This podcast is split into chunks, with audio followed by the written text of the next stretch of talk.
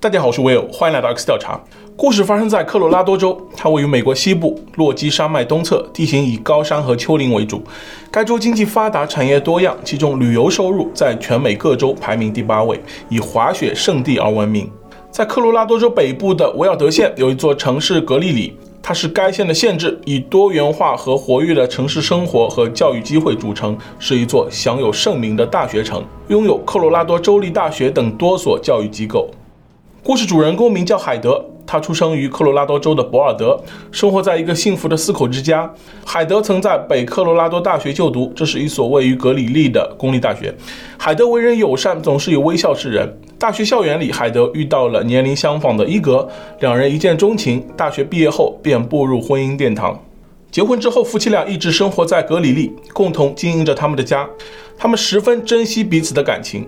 海德在当地一家信用社工作，因工作认真，收获同事们的好评。伊格则是格里利警局的一名缉毒警员，由于经常在一众危险人物中当卧底，海德一直为丈夫的安危感到担忧。不过一切还算顺利，伊格一直平平安安。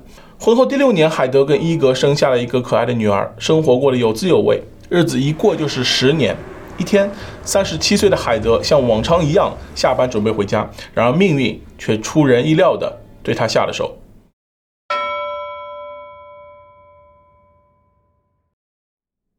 二零零七年的一月二十三日，这天是个星期二，此时正值冬季，寒风呼啸，白雪皑皑。傍晚六点，天色已经暗了下来。海德在结束一天工作后，与同事们一起下班，离开了公司大楼。他缩着脖子，拉紧领口，往停车场的方向走去，准备开车回家。突然，不知从什么地方窜出一个黑影，并径直朝着他走去。只听“砰砰”两声，海德应声倒地。一切发生的太突然，周围行人吓得四散而逃。等反应过来，那个黑影已经驾车逃离。一些同事见状后，赶忙掏出手机报警。911, what is the address of your emergency? Oh my God, we just had a shooting. I need you to tell me what is going on. Where is the person that was shot? On the ground. Is it male or female? Female. Heather Corrales, her husband, the cop. You know who it was that did It's that stupid bitch. 没过多久，现场警笛声四起，警车、救护车陆续抵达。海德一动不动地躺在停车场的地上，随后被紧急送往医院抢救。警方在现场雪地上发现了几道轮胎印，还发现了两枚点四零口径子弹弹壳。当晚事件就在格里利传开，海德的家人得知消息后，匆忙赶往医院，但不幸的是，一切都已太迟。尽管医生们不遗余力地进行了抢救，但最终海德还是不幸离世。法医结果显示，海德身上有两处枪伤。凶器是一把点四零口径手枪，与现场发现的弹壳匹配。根据海德的同事描述，袭击海德的人穿着一件深色长袍，脸上戴着死神面具，把自己包裹得严严实实，看不出容貌特征。此人出现后，迅速向海德逼近，举枪命令他跪下。还没等海德做出反应，那人就开了两枪，之后开着一辆皮卡扬长而去。虽然无法获得嫌犯的外貌特征，但有目击者听到嫌犯用女子的声音指责海德说：“你毁了我的生活。”可仅凭这些还是不够，警方又进一步向受害者海德的亲朋好友了解情况。海德的丈夫得知消息后悲痛万分，他表示妻子向来是个友善的人，邻里关系不错，不与人交恶。他无法理解为什么会有人对妻子动手。海德的同事提供了一条重要线索：最近有一名女子对海德很不友好，甚至可以说怀有恨意。该女子名叫肖娜，三十四岁，是一名九幺幺调度员。她的丈夫肯是县治安办公室的一名警员。有传闻称，肖娜与海德的丈夫伊格是情人关系，两人于三年前开始。警方以此作为突破口展开调查。据了解，海德的丈夫伊格经常上夜班，而海德也有自己的工作要忙，所以她一直没有发现丈夫出轨。但作为当事人，伊格心里难免感到心虚。他曾隐晦地跟海德讨论过出轨的话题。当时海德明确表示，如果伊格出轨，他将会毫不犹豫地离开他。伊格非常清楚自己出轨之事曝光可能引发的后果，但他又不想妻子离他而去，所以每天都在极力掩饰自己的行为，精心维护表面上的美好形象，还经常给妻子送花来表达爱意，任谁都会觉得他是一个体贴的好丈夫。每当夜幕降临，伊格就会跟肖娜偷偷约会，时间久了，他开始对这种背叛妻子的行为感到愧疚，有好几次想要结束跟肖娜的地下情关系，但对方却威胁他。如果不继续交往，就把这件事告诉海德。在威胁之下，伊格不得不妥协。两人在一起的时候，伊格甚至不被允许采用避孕措施。就这样，事情变得一发不可收拾。不久之后，肖娜发现自己怀上了伊格的孩子，便以此要求伊格跟妻子离婚。但伊格并没有打算离开妻子，他向肖娜提出分手，同时要求打掉孩子。肖娜不想分手，就这样妥协了。世上没有不透风的墙。伊格和肖娜的事成了一个公开的秘密，但双方的妻子或丈夫却一直不知道真相。海德遇袭的两年前，事情才被曝光。一天，肖娜的丈夫肯在家中整理东西时，意外地发现了一本日记，里面记录了妻子跟伊格相处的点点滴滴。他在得知妻子与别人有染后，给了对方两个选择：一是继续两人的婚姻，结束与伊格的关系；二是离婚。后来，肖娜选择了离婚。那段时间，有人向海格透露伊格出轨肖娜，而且对方还怀上了伊格的孩子。听到这件事后，海德火冒三丈，立刻打电话向肖娜求证，但对方却信誓旦旦地表示这只是谣言，自己不会做出破坏两人感情的事。也许是对丈夫的万般信任，也许是肖娜的回答有理有据，海德就这样被蒙骗过去了。肖娜离婚后搬离了原来的家，独自住进了一套公寓，并继续与伊格保持情人关系。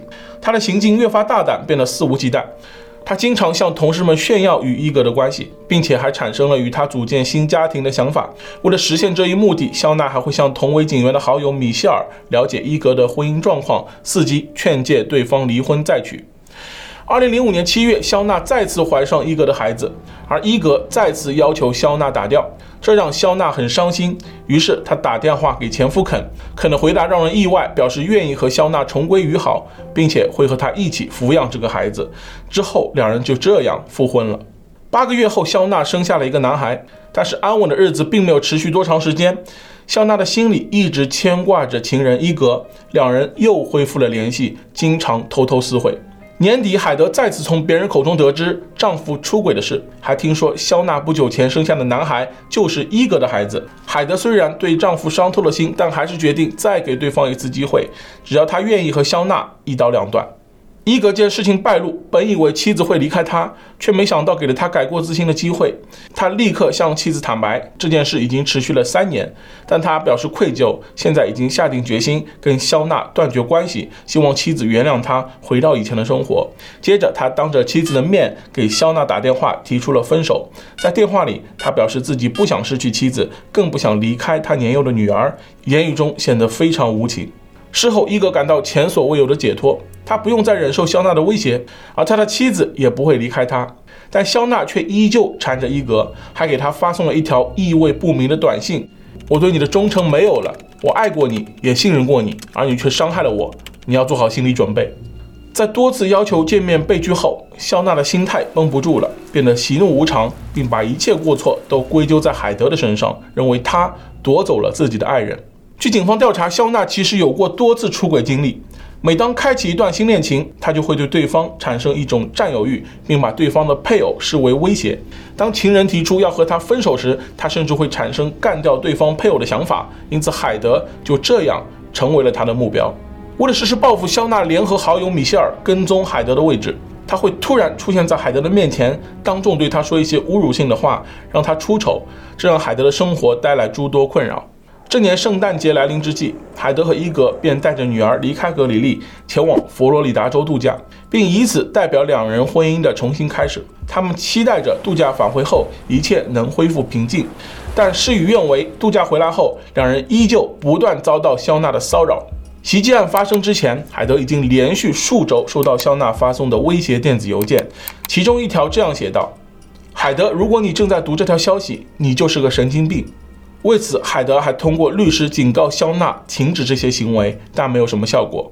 案发一周前，海德再次收到对方发送的电子邮件：“我对发生的一切心灰意冷，祝你一切顺利，希望你能快乐。我现在每天都生活在地狱里。”正当海德以为生活终于要回归平静时，他却在一周后遭人杀害。此案发生后，警方很快将肖娜锁定为嫌疑人，并给对方工作的维尔德调度中心打电话询问其下落。此时，肯正在警局开会。当听到发生一起案件以及出现妻子的名字时，他担心是肖娜和孩子们出事了，于是立刻放下手头工作，拉上一名同事往家里赶。路上，肯一直在给肖娜打电话，但无人接听。在快到家的时候，他发现妻子正开着自己的皮卡行驶在街道上。此时距离案发仅过去二十分钟，肯立刻将对方拦截，并对着肖娜大喊：“下车！你做了什么？”随后，他与同事把肖娜带回了警局。肖娜不承认跟袭击案有关，表示自己只是恰巧在附近的一家商店里买酒，期间发现忘带，所以就开回家取钱包。途中收到了肯的来电，但他没有接听，因为担心肯知道自己买酒会生气。警方查阅了肖娜的通话记录。案发一天前，肖娜给海德所工作的信用社打去了七通电话。警方认为肖娜这个行为是为确定海德的活动轨迹。肖娜对此解释道：“她给海德信用社里所有分机都打过电话，这是因为她关闭了信用社的账户，但是一直没有收到最终声明，所以打电话给信用社询问相关情况，并不是为了打听海德在案发当天是否上班。”随后，警方又对肖娜的住所进行了搜查，在屋子里，他们找到了一个盒子，里面是一把枪，但这不是真正的作案凶器。他们还发现了几张照片，照片里有化妆面具，与案发现场目击者看到的凶手所戴的类似。浴室里浴缸的水已经放满，推测肖娜为作案后洗掉身上痕迹做准备。但肖娜坚称自己清白，并试图回忆自己一整天的行程。她表示自己当天下午出门接孩子放学，途中给好友米歇尔打了一通电话，但对方没有接听，于是她留下了语音留言，好让对方稍后回电。之后，肖娜带着孩子们去了一家快餐店吃东西，又去了一家商店买了一些日用品，再开车回家。晚饭过后，肖娜准备泡个澡，便让大儿子在卧室里帮忙照看两个弟弟妹妹。由于担心孩子们乱跑，又让大儿子将房门从里面反锁。随后，肖娜前往了浴室，就在浴缸放满水的时候，她遇到了一点小意外，因为拉肚子弄脏了衣服，便将其脱下。接着，她想到可以在泡澡的时候来点小酒，但找了一下，发现家里已经没有酒了，所以又出了一趟门，想买一些酒回来。由于衣服已经弄脏，所以就穿上了丈夫肯的衣服。穿鞋时，肖娜发现鞋在卧室里，但卧室的门锁上了。她想赶快出门买酒，所以干脆没穿鞋就出门了。来到车库时，她发现自己的车被丈夫的皮卡车挡住了，所以干脆直接开丈夫的皮卡出去。傍晚六点零五分，肖娜开车出门，不久后就被丈夫拦截在了路上。肖娜的这套说辞听上去挺合理，实际上漏洞百出。警方对肖娜驾驶的皮卡进行了搜查，结果在座位下发现了一副死神面具，与目击者描述的行凶者所戴的面具一致。不过车里没有发现深色长袍。肖娜表示，面具是圣诞节期间放在车里的，而丈夫肯则表示，案发前一周他还整理过车内的物品，当时没有见过那个面具。在距离肖娜被拦截地点两百米处，警方发现了一只左脚鞋。在左脚鞋跟拦截点之间，又发现了对应的右脚鞋，上面有一些血迹。经过鉴识人员分析，案发现场雪地上留下的轮胎印与肖娜驾驶的皮卡轮胎印吻合。发现的那双鞋上检测到了不止一人的 DNA，其中主要 DNA 属于肖娜。除此之外，右脚鞋上、皮卡驾驶座车门内侧。被捕时穿的衣物以及肖娜右手上都检测到了枪弹残留物。由于皮卡上发现的死神面具和左脚鞋上没有检测到枪弹残留物，面具上也没有检测到血迹，调查人员对此给出了三种可能：肖娜是开枪的人，肖娜当时离案发现场很近。或者肖娜和带有残留物的人或物品接触过。之后，警方以涉嫌一级谋杀罪将肖娜逮捕。被捕后，肖娜在狱中给肯打过几通电话，表示自己不记得谋杀当晚发生了什么，自己是清白的。肖娜的家人坚信她是无辜的，认为警方证据不合理，并以此举例。有目击者曾向警方表示，行凶者驾驶的皮卡有一个尾灯坏了，但肖娜所驾驶的皮卡的尾灯都是完好的。从案发到肖娜被捕，仅仅相隔二十分钟，肖娜不可能在短时间内把车灯修好。还有目击者表示，行凶者在逃跑时不小心露出了一缕深色头发，但肖娜是一头金色头发，这明显与目击者描述的不一致。警方认为车灯坏了不亮，可能被什么东西挡住了，而不是真的坏了。至于行凶者头发的颜色，可能是因为街道的灯光昏暗，所以导致目击者看上去是深色。警方发现肖娜的同事或好友，要么在格里利警局工作，要么在维尔德县治安办公室工作。随后，肖娜最好的朋友米歇尔进入警方的视野。米歇尔表示自己对这起案件毫不知情，同时表明了肖娜对海德并没有敌意，但调查人员并不相信他的话，也以涉嫌谋杀罪将其逮捕。之后，在不断盘问下，米歇尔终于同意说出真相。他与检方达成协议，以减轻自己的罪名。他表示自己参与策划这场谋杀案，并利用专业知识给肖娜提供了一些建议，例如遮挡自己的体貌特征，不在现场留下痕迹，以及找个替死鬼来转移警方的注意力。为了方便事后摆脱嫌疑，米歇尔让肖娜借车前往海德的工作地点，并伪装成一场寻仇。此外，米歇尔跟肖娜还想了一个行动暗语，当肖娜准备动手时，就说洗澡。由于肖娜在作案时开的是丈夫肯的车，还穿着肯的衣服和鞋，戴着他的帽子，肯怀疑肖娜想让自己做替罪羊。至此，案件已逐渐明朗。米歇尔曾协助肖娜作案。嫌疑人肖娜今年三十四岁，与丈夫生活在维尔德县。他们结婚十一年，有三个孩子。肖娜的母亲因为养不起孩子，从小就把女儿交给了自己的姐姐抚养。肖娜自小跟着姨妈一家生活，姨妈一家对她视如己出，一直对她的身世保密。直到肖娜高中毕业后，才将实情告诉她。十九岁的肖娜在得知自己的身世后，悲痛欲绝。她为亲生母亲抛弃自己而感到难过，觉得全家人都在欺骗她。她从家中搬了出去，没有继续读书，打零工维持生计。两年后，肖娜在维尔德县找到了一份九幺幺调度员的工作。性格开朗的她很喜欢这份工作，因为能够认识不同的人。米歇尔是他的好友之一，他是一名年轻警员，两人十分投机，经常相约喝酒逛街。米歇尔还经常到肖娜家中做客，但好景不长，两人的关系在某一天突然破裂。原因是肖娜当时已经结婚，她怀疑米歇尔跟自己丈夫有染，在极度伤心的情况下，她选择与好友断交，并与丈夫离婚。之后，肖娜认识了肯。对方是一名警员，为人老实憨厚。两人在交往的第二年步入婚姻殿堂，很快迎来了第一个孩子。肖娜则继续做着911调度员的工作，期间她和米歇尔恢复了关系，并且变得更加亲密。有时米歇尔还会帮她照看孩子。肖娜一家的经济状况稳定，在外人看来似乎很完美，但肖娜却不这么认为。她对丈夫感到不满，觉得生活过于平淡，没有激情，开始厌倦与肯的婚姻生活。二零零四年，维尔德县与格里利的九幺幺业务进行了合并，肖娜的业务范围因此扩宽。在这之后，他就遇到了格里利警局工作的伊格，因工作原因，两人产生了许多交集。在一次次合作中，两人关系逐渐好了起来，开始讨论各自的生活，并互相倾诉自己家庭中的问题。在这种情况下，肖娜情不自禁地对伊格芳心暗许，而伊格也是如此。一年前，伊格与妻子海德逐渐疏离，婚姻状况出现危机。当时，海德的父母因病相继离世，对他的打击很大，时常崩溃大哭至晕厥。到最后，他不得不服用抗抑郁药物缓解情绪，而这对他的性格和生活也造成了影响。渐渐的，海德变得沉默寡言，即使对自己丈夫也是如此。她整日都待在房间里，有时一整天都见不上伊格一面，两人的关系不再像以前那样亲密。伊格清楚地知道，此时正是海德最需要他陪伴的时候，但时间一长，他就忍受不了了，认为对方不爱他了，总是忽略他的感受。也许是婚姻生活的一成不变，伊格的内心开始感到空虚。他对调度员肖娜的示好欣然接受。在某一天晚上，两人摒弃家庭，关系更进一步，开启了一段隐秘的地下恋情。但这份感情还是被曝光了。伊格为了挽回妻子的心，向肖娜提出分手。对此，肖娜非常生气，时常给海德发送威胁邮件。此外，他还经常练习打靶，将靶子想象成海德，以此来发泄怒气。就在肖娜发送最后一封电子邮件的一周后，他再也控制不住自己的怒火，在好友米歇尔的策划与建议下，于傍晚六点左右杀害了对方。案发一年后，此案在维尔德县地方法院开庭审理。法庭上，被告肖娜坚称自己无罪。对于米歇尔的证词，他表示对方在撒谎，并说出了一件震惊所有人的事。他表示自己跟米歇尔其实是情人关系。案发前一天晚上，肖娜决定结束两人的关系，表示不想一直对肯撒谎，想多点时间陪在肯身边。于是他约米歇尔去了一家酒吧，两人待了好几个小时。期间，肖娜一直在想他和米歇尔之间的事。回家途中，肖娜提出要结束与米歇尔的关系，米歇尔对此感到伤心，但两人还是分了手。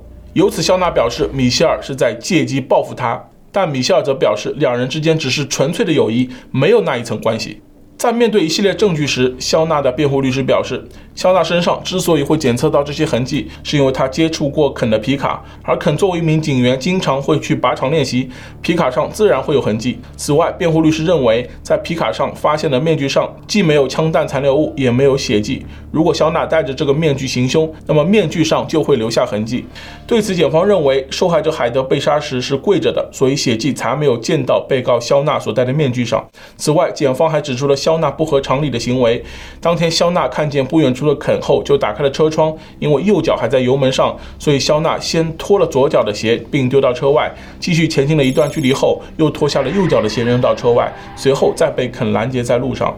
案发前，按照肖娜的说法，已经给浴缸放满了水。但在弄脏衣服后，他不是先想着洗澡，而是出去买酒，这一点不合逻辑。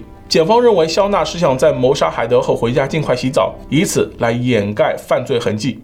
此案经过十天的审理，陪审团很快达成了一致。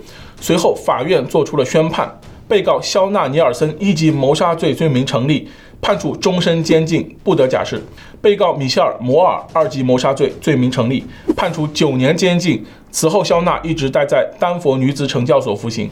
与此同时，肖娜的丈夫肯也陷入无尽的流言中。有传闻称，他也在婚内出轨，对象还是当地的一名检察官。最终，肯向维尔德县治安办公室递交了辞呈，与肖娜办理了离婚。他离开了科罗拉多州，独自一人抚养三个孩子，其中还包括肖娜和伊格的孩子。此后，肯逐渐淡出公众视野。